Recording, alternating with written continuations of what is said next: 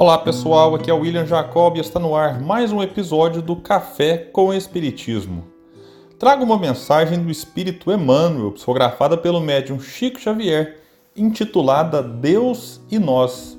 Ela está no capítulo 16 do livro Encontro Marcado e diz: Indubitavelmente, Deus, nosso Pai Criador, fará que a terra alcance a perfeição mas é preciso descobrir a parte de trabalho que nos compete, na condição de filhos e criaturas de Deus, no aprimoramento geral, a começar de nós e a refletir-se fora de nós.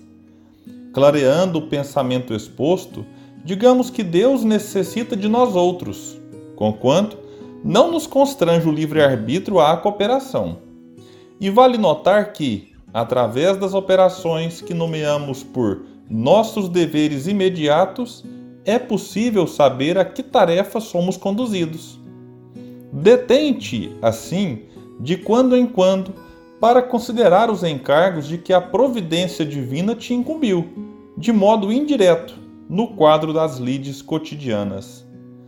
Deus é a paternidade suprema. Em razão disso, terá concedido ao teu coração um ou alguns dos seus filhos no instituto da consanguinidade, a fim de que o ajudes a moldar-lhes o caráter, embora te vejas temporariamente, muitas vezes, em absoluto esquecimento de ti mesmo, para que a abnegação atinja a sua obra completa. Deus é amor. Em vista de semelhante verdade, ele te pede que ames o próximo de tal maneira que te transfigures em mensagem viva de compreensão e socorro fraternal a cada irmão da humanidade que te partilhe a experiência. Deus é misericórdia. Fácil reconhecer que Ele aguarda-lhe adotes as normas de tolerância construtiva, perdoando quantas vezes se fizerem necessárias o companheiro que se, tiverá, que se terá desviado da senda justa propiciando-lhe novas oportunidades de serviço e elevação, no nível em que se coloque.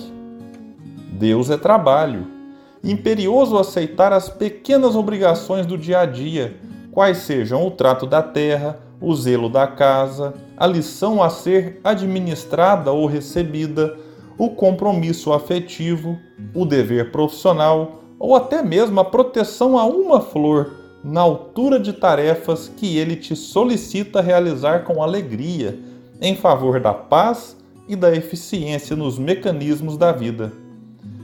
Observe em derredor de ti e reconhecerás onde, como e quando Deus te chama em silêncio a colaborar com Ele, seja no desenvolvimento das boas obras, na sustentação da paciência, na intervenção caridosa em assuntos inquietantes para que o mal não interrompa a construção do bem, na palavra iluminativa ou na seara do conhecimento superior, habitualmente ameaçada pelo assalto das trevas.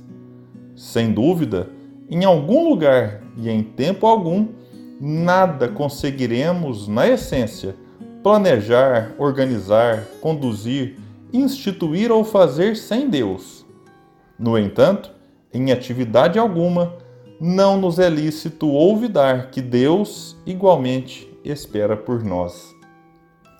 Esta belíssima mensagem de Emmanuel é um convite para que olhemos para o mundo e indaguemos a nós mesmos, onde podemos ser úteis para que este mundo seja um pouco melhor. Leon Denis, no final da introdução do livro Depois da Morte, escreveu o seguinte: minha passagem neste mundo não terá sido estéril se contribuir para acalmar uma dor, esclarecer uma inteligência em busca do verdadeiro, reconfortar uma única alma vacilante e entristecida. Ele buscou uma e atingiu milhões. Se tivesse desejado milhões, talvez nem teria começado. Assim devemos fazer não precisamos buscar a aprovação de todos. Isso é impossível, mas a de Deus e a da nossa consciência. E essa aprovação virá quando nos dedicarmos a fazer algo com amor, endereçado a pelo menos uma pessoa, não através de grandes feitos, mas a partir de pequenos gestos.